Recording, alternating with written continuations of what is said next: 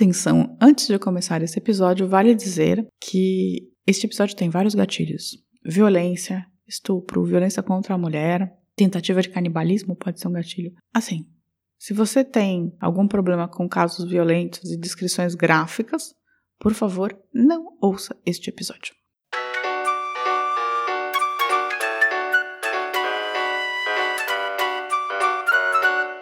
Ela tinha voltado do Brasil e ela estava muito entusiasmada com o Tatu Canara. Não sei, isso aí pode ser intuição da mãe, sei lá, de, de outras crianças conversando, não sei. 10! Nota 10! Você vai gostar, hein? Bebê diabo parou o táxi na avenida. Ao vivo? É muito pior. Eu sou a Camila Quintão. E eu, Danilo Corsi. E hoje eu vou contar a história de Francisco de Assis Pereira, que ficou conhecido como maníaco do parque, talvez o mais lembrado dos serial killers brasileiros. Condenado pela morte de sete mulheres e outros crimes praticados em São Paulo entre 1994 e 1998. Mas antes de se afundar nessa história, aliás, pedida pelo queridíssimo Giancarlo, que vai fazer todo mundo ficar entre a raiva e a incompreensão, vamos saber o que os nossos amados patrocinadores, que nos enchem de alegria, tecnologia e, claro, vinho, mandaram ou têm a dizer. Primeiro, o SiteGuy.dev, que é uma empresa produtora de sites, aplicativos e e-commerce, que também são sites, mas mais difíceis de fazer. Vou te dizer mais: além de eles construírem sites muito bem, o pessoal do SiteGuy também reforma e faz manutenção do seu sitezinho. Chame-os e ganhe um desconto se falar que veio do nosso podcast. E saindo dos bytes para os bebes, Danilo, o que o Drinco nos mandou para hoje? O vinho de hoje é o Knock Knock Caperucita Tinta Red Blend, um vinho espanhol feito com as uvas Tempranillo e Syrah, que homenageia justamente a história da Chapeuzinho Vermelha, como um aviso para as meninas nunca entrarem na floresta com o lobo. Uma coisa legal de dizer é que esse vinho dá um bom presente, pois o rótulo de um lobo com um rude vermelho é bem bacanudo e custa menos de 40 reais. Quando der para visitar de novo, só levar para o anfitrião. Dito isso, brinde história? Tchim, tchim. Tchim, tchim. Um rosto normal, uma voz normal, que escondem um matador em série. No programa de hoje, o criminoso que parou o país. Francisco de Assis Pereira, o motoboy, o maníaco do parque. Acho que vale a pena nessa história a gente seguir meio a linha condutiva da polícia, indo das primeiras descobertas de corpos para depois as investigações e então falando sobre o assassino. Tudo bem para você, Danilo? Tudo, mas a polícia investiga direito? investiga, nesse caso não descobriu, né? É, então vamos lá.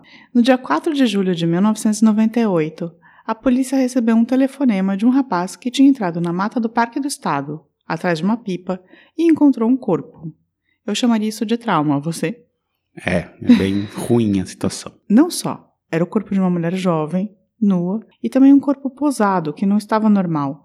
Estava como se ela estivesse de quatro, o que já de cara indicava um assassinato, né? Porque não era natural encontrar um corpo nessa situação no meio da mata. A polícia começou a olhar ao redor e, cerca de 5 metros do local, ainda no dia 4, acharam mais um corpo, esse já em avançado estado de putrefação, também nu. Isso foi uma constante em todos os corpos encontrados, nus ou apenas com uma peça de roupa, como botas ou uma calcinha. Dois dias depois, mais dois corpos, também em avançado estado de decomposição, foram encontrados perto do local. Com quatro corpos, todos de mulheres jovens, nuas e num espaço físico tão pequeno, a polícia entendeu que tinha um assassino em série para procurar. Mesmo a polícia brasileira, veja bem. Quatro corpos não tinha muito como ser outra coisa, né? Os quatro corpos foram enviados para IMLs da capital e algumas descobertas foram feitas. Não haviam marcas de tiros ou facadas, mas duas das vítimas tinham os dentes rosas ou arroseados, né? O que é um sinal de estrangulamento. A vítima, cujo corpo ainda estava bastante preservado, pois tinha morrido poucos dias antes, tinha marcas de mordidas fundas por todo o corpo e marcas de esganadura no pescoço. Todas tinham cabelos longos, escuros e cacheados. Todas tinham também mais ou menos a mesma altura. Aí a polícia conseguiu concluir que era assassinato mesmo. A polícia concluiu que era assassinato e concluiu. Tinha uma que, na verdade, a princípio eles não conseguiram dizer se era assassinato ou não. É, que era que não tinha nem as marcas de esganadura, nem os dentes arroseados, sabe? Mas era meio óbvio, né? Porque era um corpo. Sim, tudo no mesmo lugar, né? É. Poucos dias depois, a polícia conseguiu reconhecer a primeira vítima, Selma Ferreira de Queiroz. Ela havia ido fazer o exame demissional no dia 3 de julho e desapareceu. Mas uma coisa estranha aconteceu entre o desaparecimento e encontrar o corpo de Selma. Um homem ligou para a casa dela pedindo para falar com a irmã de Selma, Rosângela. Uma amiga se fez passar pela irmã, que estava muito abalada, e a voz do outro lado pediu mil reais para não matar Selma. E não foi a única ligação. Logo depois, ele ligou novamente para dizer que havia espancado a moça e, como ela era muito gostosa, tinha se deitado com ela. Imagina ser da família e receber esse tipo de ligação. Algo a dizer, Danilo? Não, não tem nada a dizer sobre isso. Surreal, né? Então, quem. Mas a Selma, nesse momento, já estava morta, né? Aí a polícia foi colocar no sistema esses quatro corpos encontrados e descobriram algo impressionante. Outro corpo havia sido encontrado no mesmo parque do estado, bem próximo, seis meses antes e uma ossada, né, em janeiro. E uma ossada havia sido encontrada em maio. Com isso, dava seis corpos. Então, um em janeiro, um em maio e quatro em julho. Conseguiram identificar Raquel Mota Rodrigues, de 23 anos, como a moça que havia desaparecido em janeiro. Falaram então com a prima confidente de Raquel. Ela contou que Raquel tinha ido do Rio Grande do Sul para São Paulo alguns meses antes. E que no dia que desapareceu, ela tinha ligado para essa prima e falado que tinha encontrado um moço que tiraria fotos dela numa floresta para uma marca de cosméticos. A prima falou: não vai, tá estranho, né? A Raquel ainda chegou a concordar, falou: é, não vou, mas foi. E infelizmente perdeu a vida. Um velho golpe, né? Então, recado: nunca vá para uma floresta com estranho tirar fotos para uma marca de cosméticos. Não, okay? nunca vá para uma floresta com nenhum estranho. É. Mas com a história da Raquel, a polícia conheceu um padrão de abordagem, né? Ou reconheceu um padrão de abordagem. O assassino dizia para as vítimas que era fotógrafo para uma multinacional de cosméticos e as chamava para fazer uma campanha com o tema selva, por isso na mata, perto do zoológico. Ele abordava mulheres no metrô, mais especificamente na linha azul do metrô, em São Paulo, entre Santana e Jabaquara. Aí com a divulgação da estratégia, algumas mulheres que tinham sido abordadas e até mesmo mulheres que haviam sobrevivido a agressões e estupros entre 1996 e 1997 começaram a aparecer. Todas tinham um elemento em comum. Ao entrar na mata, Francisco, né, depois a gente descobria, o homem, que era, ele era carismático e tal, ele se transformava quando ele entrava na, na mata. Ele já começava a agredi-las e até suas feições mudavam. Essas sobreviventes ajudaram a polícia a criar um retrato falado do agressor. Vale dizer que algumas ele deixou escaparem, após abusar delas. Uma delas mordeu o pênis de Francisco e conseguiu sair correndo, e uma desmaiou depois de ele garroteá-la, né? Então ele foi embora, porque achou que ela estava morta e quando ela acordou ela conseguiu escapar. Essa é conhecida como Pitucha, e teoricamente foi a primeira tentativa de assassinato de Francisco. Ele tinha certeza que tinha matado a mulher, assim. E ela não foi até a polícia? Não, não, não foi. A, a Pitucha ela era uma ela era uma empregada doméstica e ela, ela patinava com o Francisco no Ibirapuera. E ela não foi. Mas ela chegou a falar para um amigo de patinação deles e ele não acreditou nela. Ela chegou a contar essa história para um amigo e ele não acreditou na época. Nisso, com a repercussão, uma das mulheres foi à polícia e levou um cartão de uma empresa de motoboys com o nome Jean. A história é mais ou menos assim. Ele abordou essa mulher que estava tendo problemas conjugais e ela, no entanto, achou o papo meio absurdo, sabe? Tipo, achou, hum, tá estranho isso. Como ele insistiu muito, ela ameaçou chamar a polícia. Nisso, o, o Francisco deu ela um cartão pedindo para, caso ela mudasse de ideia, que entrasse em contato. Ela guardou esse cartão e quando começaram a surgir as histórias do motoboy, ela levou para a polícia esse cartão. Mas como surgiu essa história do motoboy? Quando começaram, assim, depois que acharam os corpos, começaram e fizeram, aí chegaram as mulheres na polícia e fizeram um retrato falados que tinham sobrevivido, né? E aí falaram que ele era um motoboy e tal. E aí essa mulher falou. Mas como é que eles souberam que era motoboy, assim, tinha na investigação? É isso que eu tô perguntando. As mulheres falaram, as Ah, mulheres tá. que, que tinham sido agredidas por ele. Entendi. Que ele, ah, ele Não falava tava que era claro, fotógrafo, mas ele tinha uma moto e tal, e todo mundo achava que ele era um motoboy. E aí a menina, a essa menina, ela falou: ah, eu recebi um cartão desse mesmo cara com essa mesma abordagem, talvez seja ele. E aí, quando a história começou a aparecer que ela viu a polícia falando, mostrou o retrato falado e tal, ela falou: ah, eu vou levar esse cartão para a polícia. Aí a polícia foi à empresa para descobrir que Francisco tinha deixado um bilhete de demissão e tinha desaparecido. Entre as coisas que ele deixou, um recorte do jornal com o retrato falado do maníaco do parque. Então ele já tinha percebido que a polícia tinha começado a chegar mais perto e ele fugiu. Aí os caras da própria empresa de motoboys falaram: mas espera, o DHPP, que é responsável por pessoas desaparecidas, já tinha ido procurar por Francisco nessa empresa por conta do desaparecimento de Isadora Frankel. Isadora, de 18 anos, havia desaparecido em fevereiro. Francisco usou dois cheques assinados por ela para comprar capacetes e pagar uma conta no boteco onde ele almoçava. Porém, burro, na compra dos capacetes ele colocou o próprio RG no verso do cheque, quando pediram, sabe? Aí a polícia, né, o pai tinha dado como desaparecida, foi até a empresa, perguntaram de Isadora. O Francisco falou que ele havia ela havia dado cheques para ele, que eles eram namorados.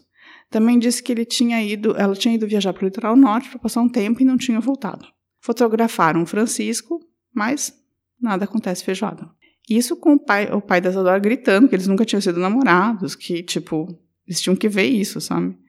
Mas como não havia corpo, a polícia deixou para lá e ela era maior de idade também. Então, a Isadora tinha desaparecido em fevereiro. Mas, com esses novos indícios, a polícia praticamente tinha fechado em Francisco de Assis Pereira, né? Que estava foragido. Levou a foto da, dele para as vítimas, né? As que haviam procurado a polícia, e todos o, a, o reconheceram. Para piorar, o dono da empresa de motoboys telefonou para a polícia para dizer que após desentupirem uma privada da empresa, acharam uma costela bovina junto com um RG chamuscado. Justamente o de Selma, a primeira vítima a ser encontrada. Ou seja, né? Aí não tinha mais dúvida que. Costela bovina? É, então. eu li em vários lugares que era um pedaço de osso, que era uma costela bovina que estava entupindo a privada Meu junto Deus. com o RG chamuscado. Essa eu, empresa aí, meu Deus. eu achei estranho, eu vou te dizer. Quem joga um pedaço de osso de costela na privada, junto com o RG chamuscado, assim? É estranho, é estranho. Mas eu tô aqui só narrando. No entanto, enquanto a polícia fechou o cerco e falou: ah, é o Francisco, né? Ele já estava indo para o Paraguai. Na real, ele fugiu para o Paraguai, para a Argentina e depois voltou para o Brasil, para a cidade de Itaqui, no Rio Grande do Sul. Lá ele conseguiu abrigo com alguns pescadores. Francisco era filho de pescador e de uma dona de casa, e ficou um tempo no local. Mas com a imagem do maníaco do parque aparecendo diariamente na televisão, um dos pescadores da região desconfiou. Foi mexendo nas coisas do Francisco e achou um RG dele. Chamou a polícia e o maníaco foi preso. E assim, nessa fuga dele para o Paraguai, ele foi parado pela Polícia Federal e ele mostrou o RG dele real, porque ele não tinha documentos falsos. É, mas aí tá Acho que o Brasil não tem um sistema unificado de procura, É, então, mas né? tava todo mundo atrás do cara, assim, tipo, tava aparecendo no Jornal Nacional todos os dias o nome ah, do tá, mas Ninguém tem, nem né? aí.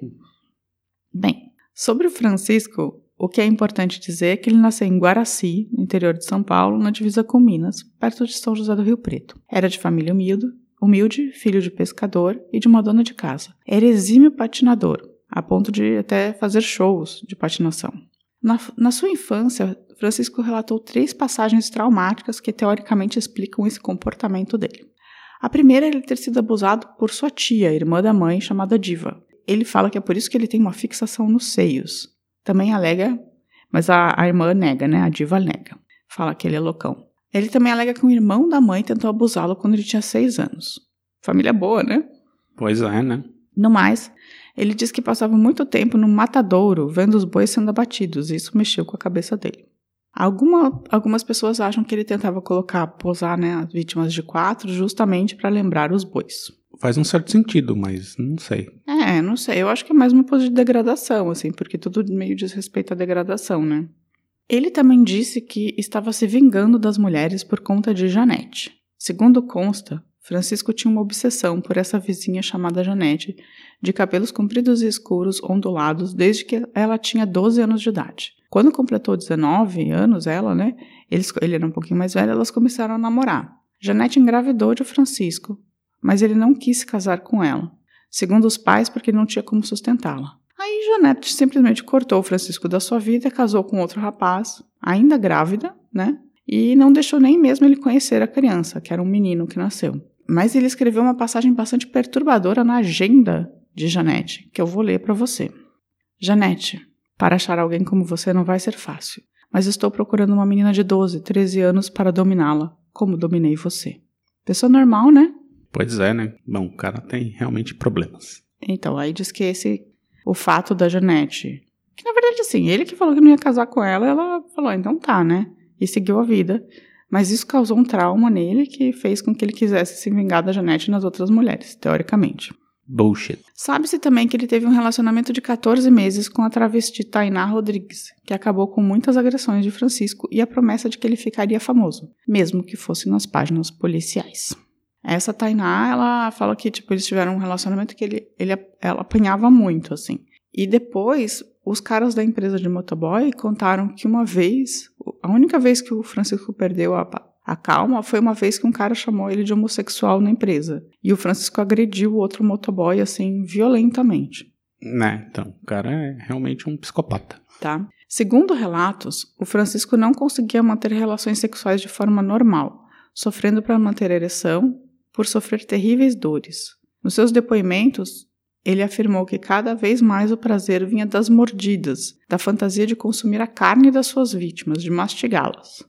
Ainda assim, ele efetuava atos sexuais com ela, mesmo depois de mortas, né? Necrofilia. Outro hábito era visitar a vítima várias vezes no tempo que ele ficava ao lado do, do cadáver, beijando os corpos. É, é, muito louco essa história, né? É. Depois de preso, a princípio ele negou tudo. E a coisa mais louca é que a confissão veio de uma forma completamente torta. Ele estava em uma reunião com sua advogada quando os funcionários do sistema prisional acharam que uma repórter da Veja, mais jovem, era estagiária do advogado. E eles deixaram essa menina entrar na mesma sala, ela acionou o gravador e gravou toda a confissão. A capa da Veja saiu. Fui eu. Depois de ter saído a capa da Veja, a polícia adiantou o interrogatório dele e aí ele confessou de vez. O Francisco também ajudou a polícia a encontrar o corpo de Isadora Frankel. Ele indicou também o local que estaria a vítima Pitucha, mas a Pitucha, como a gente sabe, nunca morreu. Ela só desmaiou e depois ela acordou e foi embora da floresta. O Francisco ele foi a julgamento por sete assassinatos, além de crimes contra nove outras vítimas. Os crimes eram homicídio, roubo, estupro, ocultação de cadáver, atentado violento ao pudor e estelionato. Ele teve três julgamentos, somando uma pena de 280 anos. Como no Brasil o máximo que você pode cumprir são 30 anos de prisão, está previsto para ele ser libertado em 2028. Ele não teve uma vida fácil na cadeia, né? Como todo cara que é estuprador ou que mata a mulher. É, ele ficou a maior parte do tempo isolado, pois os presos o desprezavam. Eles o chamavam de Chico Estrela na prisão, o mesmo apelido que tinha nos tempos de patinação, quando ele patinava muito bem. Durante a rebelião de Taubaté, Francisco quase foi justiçado. Ele foi rendido, obrigado a desfilar, colocado em uma cela junto com nove outros presos jurados de morte. Mas os líderes do PCC, os líderes do PCC falaram que não mataram o maníaco do parque, porque se matassem, a imprensa só ia falar disso e não ia falar justamente do motim. Aqui acho que é importante falar que essa rebelião Taubaté, eu não lembro a data, assim, mas foi gigante, assim, né? E foi um primeiro momento, assim, também que o PCC mostrou que estava dando as cartas assim dentro dos presídios. Né? Foi né? enorme. Eles decapitaram presos, jogaram futebol com a cabeça dos presos. Assim, foi uma coisa brutal, assim. É no nível que aconteceu uns dois, três anos atrás também. É, no Maranhão, né? É, no norte todo. É, assim. aquela. É, foi isso. Bem, no entanto, depois desse, do motim lá de Tabaté, chegou a sair a notícia de que ele havia sido morto. E ela veio do próprio serviço prisional. Até a mãe dele correu para a prisão e tal, mas depois a informação foi desmentida. Pedrinho Matador, outro serial killer brasileiro famoso, que talvez até um dia valha um episódio, ele quis matar o maníaco do parque durante essa rebelião, mas o PCC não deixou e você vê que o PCC manda mais que serial killer no Brasil. Manda, é o único que bota a ordem no serial killer. É. Vale dizer que os médicos o consideram semi-imputável. Ele tem um transtorno de personalidade, sabe, mas ele sabe que ele está fazendo errado. Só ele só que não consegue deixar de fazer isso.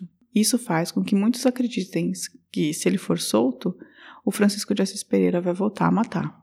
Ah, eu acho que parece bem provável, né? É, ele vai ser solto já idoso, né? Ele hoje ele tem 53 hum. anos, ele vai ter mais de 60. Tá, mas isso não impede ele de matar, né? É, não. É, é que às vezes às vezes alguns serial killers deixam de matar conforme a idade, né? É, Eles entram na andropausa e isso para de ter esses instintos sexuais, mas sim. Mas eu acho que não é que ele tenha sido que o Estado tenha investido num tratamento dele dentro da prisão, né? Largaram o cara lá não, e dane-se, né? Não. Outro fato absurdo é que ele é um dos campeões de cartas apaixonadas na prisão. Só no primeiro mês ele recebeu mais de mil cartas. Ele chegou, chegou a se casar na prisão não uma, mas duas vezes. A primeira foi em 2002 e ele se separou depois, pois a mulher começou a achá-lo muito violento. ah, vai dizer. Mas isso é um padrão, né? Assim, é muito criminosos famosos assim sempre tem um fã-clube, né? Sim. E eu li em algum lugar que ele casou de novo, mas eu não vou afirmar com muita certeza porque foi só uma fonte. Hoje ele está preso em Iaras. Eu não sei onde é Iaras, você sabe, Danilo? Não é em São ideia. Paulo. Não sei, não conheço. E como ele não faz muita atividade física porque ele não gosta de futebol, ele está obeso e passa o dia fazendo crochê e tricô para projetos sociais. Ele ainda vendia alguns, algumas peças antes da pandemia, mas agora ele está não conseguindo vender nada. E ele está com muito medo de morrer de Covid, segundo fontes que foram pesquisá-lo em 2020. No final, vale dizer aqui que eu não sei quantas e quais são as vítimas, assim, todas, né? Ele foi condenado por sete mulheres, mas é tido como certo que ele tenha matado pelo menos nove, com duas não reconhecidas. Em muitos lugares diz que ele matou onze mulheres, é, mas na verdade eu não consegui confirmar isso. Eu procurei, assim, tipo, não tem um lugar que tem uma lista cronológica de todas as mulheres que morreram e, e eu acho que algumas se confundem. Por exemplo, sabe a Pitucha? Teve duas que fugiram dele desse jeito, assim, desmaiando e que podem ser consideradas mortas por ele ou não e tal. E, e ele é meio mitômano também, né? Ele trocou os números várias vezes, mas tem-se que ele matou até 11 mulheres, mas ele foi condenado pela morte de sete.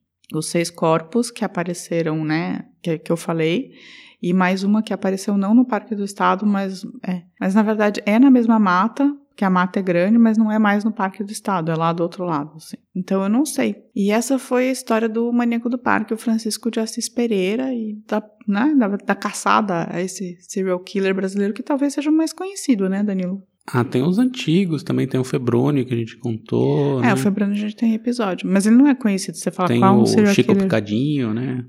tem, mas se você falar. é, os nomes de serial killer brasileiros são péssimos, né? Mas se você falar para as pessoas, ah, fale um serial killer brasileiro, acho que as pessoas vão falar do maníaco do parque. É, né? eu acho que ele, que ele teve. Ele é o mais recente, assim, eu acho, e teve uma cobertura bem extensa na imprensa, né? É, foram- é, faz 20 anos, foi em 98, né? E ele tá preso há 20 anos também. O fato é que, assim, do modo geral, no Brasil, assim, ser serial killer é relativamente tranquilo, porque é- não existe um sistema unificado para saber se o cara sair matando em três estados diferentes, ninguém vai Não, saber. a, né? chance de existirem muitos serial killers no Brasil e a gente não tem a menor ideia é imensa, assim. É imensa. Porque é que esse caso eles deixou os corpos muito um do lado do outro. assim. Ah, ele tinha um padrão de. e só atuava ali, né? Mas se ele tivesse feito três em São Paulo, mudado pro Rio, depois pro Belo Horizonte, ninguém ia sim. saber nada. Né? Ou aqueles serial killers americanos, assim, sabe? Que, por exemplo, matam prostitutas na BR, sabe? Sim. Tipo, que ficam viajando pelos Estados Unidos e matando mulher. Meu, esses aí, tipo, no Brasil nunca, nunca, nunca, nunca Não, ia ser encontrado, assim. Ele poderia ser preso porque, sei lá, tentou matar e não conseguiu e foi ser preso É, na. em flagrante. É, meio oportunidade, assim. Mas ninguém vai conseguir Juntar. juntar todos os crimes, né? É, tanto é que nesse crime mesmo é tudo meio confuso, tá? Também, sabe? Eles conseguiram só. Ele foi condenado por sete mulheres porque ele tinha confessado e tinha meio o mesmo padrão. Mas as mais antigas, ninguém sabe, assim, sabe? Se ele não confessou, Sim. E quando ele começou a matar, ninguém, ninguém sabe. sabe. né? E é, as pessoas acham que ele começou a matar em 98 mesmo, assim. Mas pode ser que não. Sim, ele pode ter deixado em outros, outros lugares e depois É. achou que o, o par- o Parque do Estado seria o ideal, mas É. ele pode ter deixado em outros lugares, né? É, e ele confessou só essas mortes. Ele, ele nunca confessou nenhum dos outros crimes, sabe? As outras tentativas, estupros. Ele nunca confessou nada disso. Só as mortes, assim. Sei lá por quê também. É, gostou da história, A Danilo? fama. Ah, não tem que gostar dessa história, né? É É, uma história não. que existe, né? É, eu sei, mas você gostou da, da minha narração? Ah, sim, foi Ado- boa. Adorável. Você conhecia bem, bem? Conhecia, assim, não todos esses detalhes, mas eu tava na Folha nessa época, assim, então, e eu trabalhava do lado do NP, assim, que deitou e rolou nessa história. né? Sim, sim. É triste, né? Pensar. É bizarro, mas assim, eu não acho que ele seja o único, não acho, acho que tem mais desse, desses padrões, assim, no Brasil, só a gente só não sabe. E uma pergunta que sempre tem nos Estados Unidos, que é nature or nurture, que é- seria traduzido como natureza ou criação. O que, que você acha que forma um serial killer? Que forma um serial killer, eu acho que é justamente a criação. Se ele nasce um serial killer ou ele é Não. criado para ser um Ele serial é criado killer? para ser. É, eu acho que é uma mistura um pouco das duas. Eu acho que sempre tem algum, algum neurônio que não tá bem e que. Mas que também a criação é, é o definidor, assim, no final das contas. E tem muito serial killer que bateu a cabeça, né? Tem essa história também, tipo, às vezes. Ah, Tem, mas em geral quase sempre tem muito trauma, né? Na, na infância, alguma coisa assim que liga esse gatilho todo. sim. Segundo ele, é tudo culpa da Janete. Não acho que seja culpa da Janete, acho que a Janete foi a primeira. É, eu também acho que não. Mas. Mais algum comentário sobre o Francisco de Assis Pereira? Não, segue o jogo. Então vamos fazer uma pausazinha e voltamos para os nossos comentários. O que eu me lembro foram oito, nove garotas que eu fiz isso. Esse absurdo na minha vida. Não podem ser mais, Francisco? Não, não Tem certeza absoluta? Acredito que sim. Acredita ou tem certeza? Não posso dizer que eu tenho certeza. Não? Não. Mais jovem. Foram oito ou nove. No parque. Essa é, é a real história da minha vida que eu tô contando. Olá!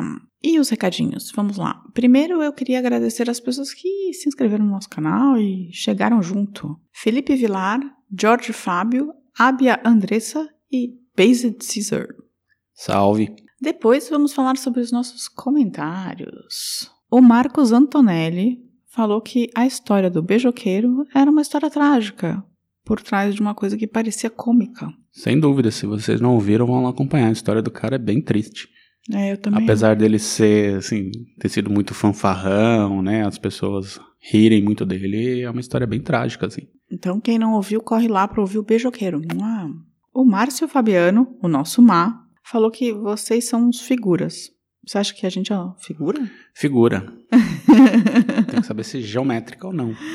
É, eu não acho que eu sou uma figura, não. E ele falou que ia escrever mais, que a semana dele estava corrida, mas ele não escreveu. Então fica aqui a denúncia. Ele falou da, da lata dele lá, que ainda não sei direito essa lata aí, tem, tem que explicar. A lata de feijoada? Lata de feijoada na pescaria. É, quem, quem consome lata de feijoada em pescaria, por favor, escreva pra gente. Pra gente saber se foi, mais pessoas têm esse hábito ou se na verdade é só o, o má. O Giancarlo voltou, escreveu uma longa mensagem pra gente que a gente adora.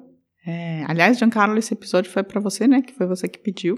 E ele contou várias, várias paradas da família dele, dele. Eu gosto muito dos, dos comentários do, do Giancarlo, das mensagens do Giancarlo. São muito bem-vindas. Giancarlo, a gente gosta muito, escreva sempre. E se alguém mais quiser escrever pra gente, pode escrever também. E a Dani Pigliani falou que ela amou muito o episódio da lata. Ela ama todos, mas esse mais. Será ela, que ela leva lata na pescaria também? ela riu horrores, segundo ela. E ela não sabia que esse tinha sido porque que a maconha do Brasil, né, teve um novo jeito de ser consumida, porque começaram a exigir um pouco mais de, de qualidade. Então, é isso, né? E as pessoas também falaram muito sobre o, o último episódio do Félix, falando que as coisas mudaram muito pouco no Brasil, né? Que, Sem dúvida. Que um cara como esse que fez essa quantidade de, de tráfico humano absurda, tipo, acabou tendo uma vida bem tranquila, né? Ele viveu, morreu. Viveu bem, ele morreu falido, mas falido, né? Porque, assim, Uhum. ele não conseguiu diversificar os negócios. É, é, o Tomzinho, é, Tomzinho falou isso também, então a gente tá tendo muitos comentários. E teve o Danilo essa semana no nosso Instagram, postou uma foto dele quando era um pituco, Durante a epidemia de meningite. quando ele era um bebezico. Então, se vocês quiserem ver, a Dani falou que ele era fofíssimo, a Andrea Cubas também foi lá comentar que achou o Danilo foficho. Que eu vivo sobre pandemias. É, que, que, que você tem uma atração, estranha atração por pandemias. Mas se vocês quiserem ver a foto do Danilo fofucho, Sigam a gente lá que em breve vamos começar a fazer um, uns videozinhos lá. É, a gente tá prometendo, a gente não faz ainda, porque a gente é meio tímida, a gente não sabe muito bem como fazer. Na verdade, essa é a real. Mas a gente tá tentando se soltar e usar mais o Instagram de uma forma que um podcast deveria usar. Então, se vocês quiserem, sigam a gente lá, que lá vão começar a acontecer mais coisas. Em breve. E divulguem pros seus amigos sempre o podcast, porque é assim que a gente cresce, viu? Manda no grupo do Zap, assim. É, escolhe um episódio que você acha que vai chocar sua tia e manda pra ela. Manda o verão da lata pra todo mundo. é. Ou o maníaco do parque também, que não é, é um assunto. É, esse daí é um pouco mais pesado, mas o verão da lata é bom. É, o verão da lata é leve. Então, na próxima semana, a gente não promete ser mais leve. Não, não vai ser, vai ser também bagaceira. Então tá, na próxima semana também bagaceira. Mas a gente vai tentar achar um lado do Brasil azulzinho, sol, Não, nosso podcast não tem, chama né? ao vivo é muito pior. Pois é. É, é isso. Gente, lidem com isso. Então, boa semana a todos, se cuidem, lave as mãos, fiquem em casa e Semana que vem estaremos de volta. estaremos de volta. Um beijo. Tchau, tchau. Tchau. A vida é muito pior. Esse episódio é um oferecimento de trinco.com.br e siteguy.dev.